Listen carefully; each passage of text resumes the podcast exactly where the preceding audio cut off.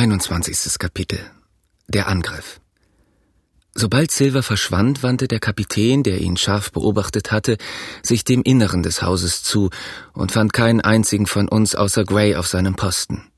Es war das erste Mal, dass wir ihn wirklich zornig sahen. Auf eure Posten! brüllte er, und dann, als wir alle an unsere Plätze zurückschlichen, sagte er Gray, ich will euren Namen ins Logbuch eintragen. Ihr seid zu eurer Pflicht und Schuldigkeit gestanden wie ein echter Seemann. Herr Trelawney, ich wundere mich über Sie. Doktor, ich glaubte, Sie hätten des Königs Rock getragen. Wenn Sie auf diese Weise bei Fontenay Ihren Dienst versahen, Herr, so wären Sie besser in Ihrem Bett geblieben. Wir von des Doktors Wache standen alle wieder an unseren Schießscharten.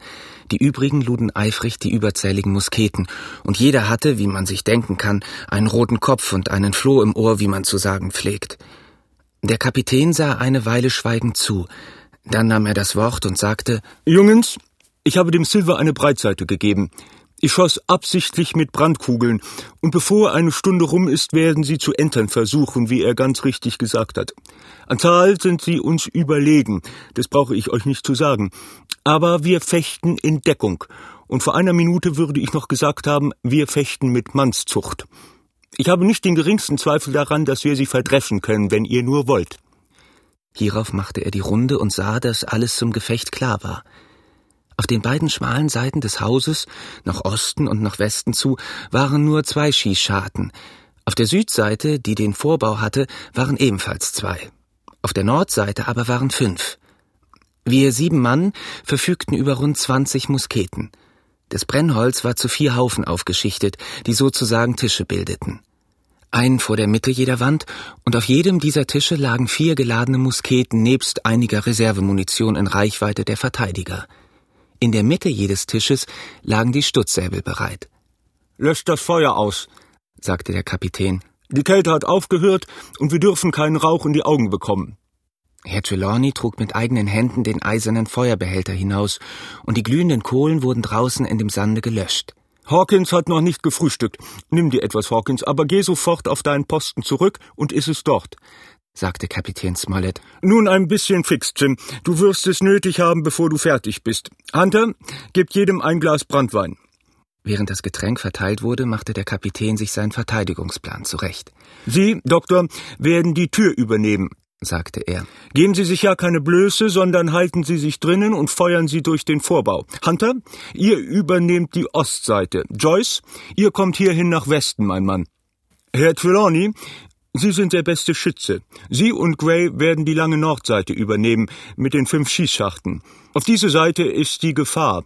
Wenn Sie an uns herankommen könnten und durch unsere eigenen Schießscharten auf uns feuerten, dann sähe die Sache dreckig für uns aus. Hawkins, du und ich, wir kommen als Schützen nicht sehr in Betracht. Wir werden die abgeschossenen Musketen laden und überall zur Hand gehen, wo es nötig ist. Die Kälte hatte aufgehört, wie der Kapitän gesagt hatte.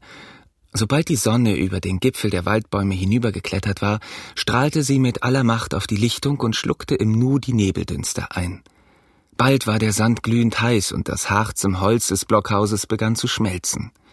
Jacken und Röcke wurden abgeworfen, die Hemden am Halse geöffnet und die Ärmel bis an die Achseln aufgestreift. Und jeder stand an seinem Posten, fieberhaft glühend von der Hitze und von der Erwartung. Eine Stunde verging. Hol sie der Teufel, sagte der Kapitän. Dies ist so langweilig wie in den windstillen Doldrums. Gray, pfeift mal nach einem Wind. Aber gerade in diesem Augenblick kam das erste Anzeichen des Angriffs. Verzeihen Sie, Herr, sagte Joyce, wenn ich irgendeinen sehe, soll ich dann feuern? Das sagte ich euch ja, rief der Kapitän. Danke Ihnen, Herr, antwortete Joyce mit derselben ruhigen Höflichkeit. Eine Zeit lang erfolgte nichts, aber die Bemerkung hatte uns alle aufgemuntert. Wir strengten unsere Augen an und spitzten die Ohren. Die Schützen hielten ihre Musketen schussfertig in der Hand. Der Kapitän stand mit sehr fest geschlossenen Lippen und gerunzelter Stirn mitten im Blockhaus. So vergingen einige Sekunden. Da legte Joyce plötzlich seine Muskete an und feuerte. Der Knall war noch nicht verklungen, so antwortete schon von draußen eine rollende Salve. Schuss folgte auf Schuss, wie Wildgänse in ihrem Fluge, von allen vier Seiten der Palisaden. Mehrere Kugeln trafen das Blockhaus, aber keine einzige drang durch die Wände. und als der Rauch sich wieder verzogen hatte, sah die Umfählung mit dem Walde ringsum so ruhig und leer aus wie zuvor.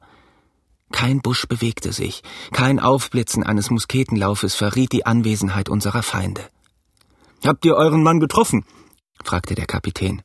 Nein, Herr, antwortete Joyce, ich glaube nicht. Wenigstens gut, dass ihr die Wahrheit sagt, murmelte Kapitän Smollett. Lade sein Gewehr, Hawkins. Wie viele waren nach Ihrer Meinung auf Ihrer Seite, Doktor? Das kann ich ganz genau sagen, sagte Dr. Livesey. Auf dieser Seite wurden drei Schüsse abgefeuert. Ich sah es dreimal aufblitzen. Zwei Blitze waren dicht beieinander. Der dritte war da nach Westen zu. Drei, sagte der Kapitän. Und wie viele auf Ihrer Seite, Herr Trelawney? Aber diese Frage war nicht so leicht zu beantworten. Auf der Nordseite waren viele Schüsse gefallen. Nach des Squires Berechnung sieben, nach Grays Meinung acht oder neun. Von Westen und Osten war nur je ein einziger Schuss gefallen. Hieraus ging klar hervor, dass der Angriff von der Nordseite kommen würde und dass wir auf den drei anderen Seiten nur durch einen Scheinangriff beschäftigt werden sollten. Aber Kapitän Smollett änderte trotzdem nichts an seinen Anordnungen. Er meinte, wenn es den Meuterern gelänge, über die Lichtung zu kommen, würden sie jede unbesetzte Schießscharte benutzen, um uns wie Ratten in unserer eigenen Festung niederzuschießen. Übrigens hatten wir nicht mehr viel Zeit, darüber nachzudenken. Plötzlich brach mit einem lauten Hurra ein kleines Häuflein der Piraten aus dem Walde an der Nordseite hervor und lief stracks auf die Palisaden los. In demselben Augenblick wurde vom Walde aus das Feuer wieder eröffnet. Eine Büchsenkugel pfiff durch die Eingangstür und zerschmetterte des Doktors Muskete. Die Angreifer kletterten mit affenartiger Behendigkeit über den Zaun. Der Squire und Gray feuerten jeder mehrere Male. Drei von den Meuterern fielen. Einer auf der Lichtung, Zwei stürzten von dem Zaun nach der Außenseite herab. Aber von diesen war der eine offenbar nicht ernstlich verwundet, denn er war im Nu wieder auf den Füßen und verschwand sofort unter den Bäumen. Zwei hatten in den Sand gebissen. Einer war geflohen, vieren war es geglückt, in unsere Verteidigungswerke einzudringen, während aus ihrer Deckung im Walde sieben oder acht Piraten, von denen augenscheinlich jeder mit mehreren Musketen versehen war, ein lebhaftes, jedoch unwirksames Feuer gegen das Blockhaus unterhielten. Die vier, die über den Zaun gekommen waren, rannten mit Geschrei auf das Haus los, und die Leute unter den Bäumen erwiderten das Geschrei, um ihre Kameraden zu ermutigen. Mehrere Schüsse wurden abgefeuert, aber unsere Schützen waren zu hastig und hatten wahrscheinlich niemanden getroffen. Im Nu waren die vier Piraten den Hügel hinaufgerannt und fielen über uns her. Auf der mittelsten Schießscharte erschien der Kopf des Bootsmannes Hiob Anderson. Auf sie, auf sie, alle Mann! brüllte er mit Donnerstimme. In demselben Augenblick packte ein anderer Pirat Hunters Muskete an der Mündung, riss sie ihm aus der Hand, zog sie durch die Schießscharte heraus und streckte mit einem Kolbenschlag den armen Burschen zu Boden. Unterdessen war ein dritter Pirat um das Haus herumgelaufen, erschien plötzlich an der Eingangstür und fiel mit seinem kurzen Säbel über den Doktor her. Unsere Lage hatte sich völlig verändert. Einen Augenblick vorher feuerten wir aus Deckung auf einen Feind, der unseren Schüssen bloßgestellt war.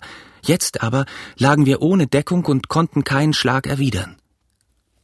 Das Blockhaus war voll von Pulverdampf, und diesem Umstand verdankten wir unsere verhältnismäßige Sicherheit. Geschrei und Getümmel, Aufblitzen und Knall von Pistolenschüssen und ein lautes Stöhnen klang mir in den Ohren. Auf, Jungens, auf, packt sie draußen an, nehmt die Säbel, rief der Kapitän.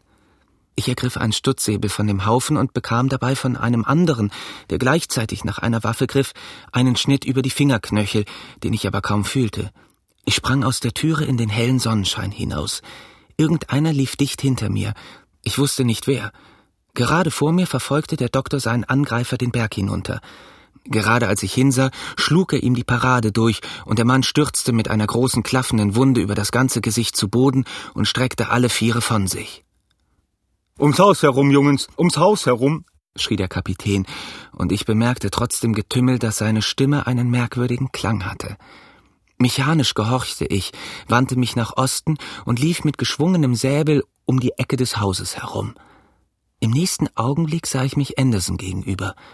Er brüllte laut auf, und seine Klinge, die über dem Kopf schwang, blitzte in der Sonne. Ich hatte keine Zeit, mich zu fürchten. Da aber der Schlag nicht sofort fiel, sprang ich im Nu zur Seite, glitt in dem losen Sand aus und rollte den Abhang hinunter. Als ich aus der Tür gesprungen war, kletterten die anderen Meuterer bereits auf die Palisaden hinauf, um uns den Garaus zu machen. Einer von ihnen, ein Bursche mit einer roten Nachtmütze auf dem Kopf, der seinen Stutzsäbel zwischen den Zähnen hielt, war sogar schon oben und hatte das eine Bein auf der Innenseite. Nun, alles ging so ungeheuer schnell, dass alles sich noch in derselben Stellung befand, als ich wieder auf meinen Füßen war. Der Kerl mit der roten Nachtmütze war immer erst halb über den Zaun hinüber, und ein anderer streckte gerade seinen Kopf über die Palisaden. Indessen, in diesem Nu war der Kampf schon vorüber, und der Sieg war unser. Gray, der mir auf dem Fuße gefolgt war, hatte den großen Bootsmann niedergeschlagen, bevor dieser Zeit hatte, seine Klinge wieder hochzubringen. Ein anderer Pirat war an einer Schießscharte erschossen worden, als er gerade in das Blockhaus hineinfeuerte. Er lag im Todeskampf, die rauchende Pistole noch in der Hand. Einen dritten hatte der Doktor, wie ich gesehen hatte, mit einem Hiebe niedergestreckt. Von den Vieren, die über die Palisaden geklettert waren, blieb nur ein einziger übrig, und dieser, der seinen Säbel verloren hatte, kletterte jetzt in Todesangst wieder über die Pfähle. Schießt, schießt aus dem Hause heraus, rief der Doktor. Und ihr, Jungens, zurück in die Deckung. Aber seine Worte wurden nicht beachtet. Es wurde kein Schuss gefeuert, und der letzte Angreifer entrann und verschwand mit den übrigen im Walde. Binnen drei Sekunden blieben von den Angreifern nur die fünf Gefallenen zurück. Vier auf der Innenseite, einer auf der Außenseite der Palisade. Der Doktor, Gray und ich rannten im vollen Lauf nach dem Blockhaus, um Deckung zu suchen.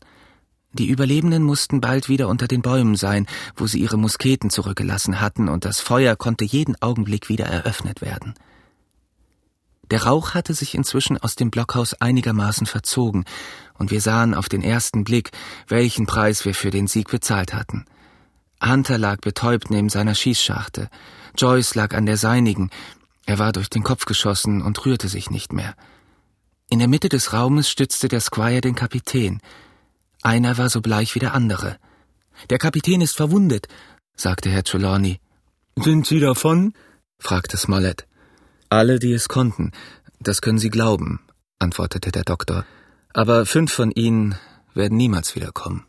Fünf? rief der Kapitän. Na, das ist besser. Fünf gegen drei. So bleiben wir vier gegen neun. Das ist für uns ein besseres Verhältnis als im Anfang.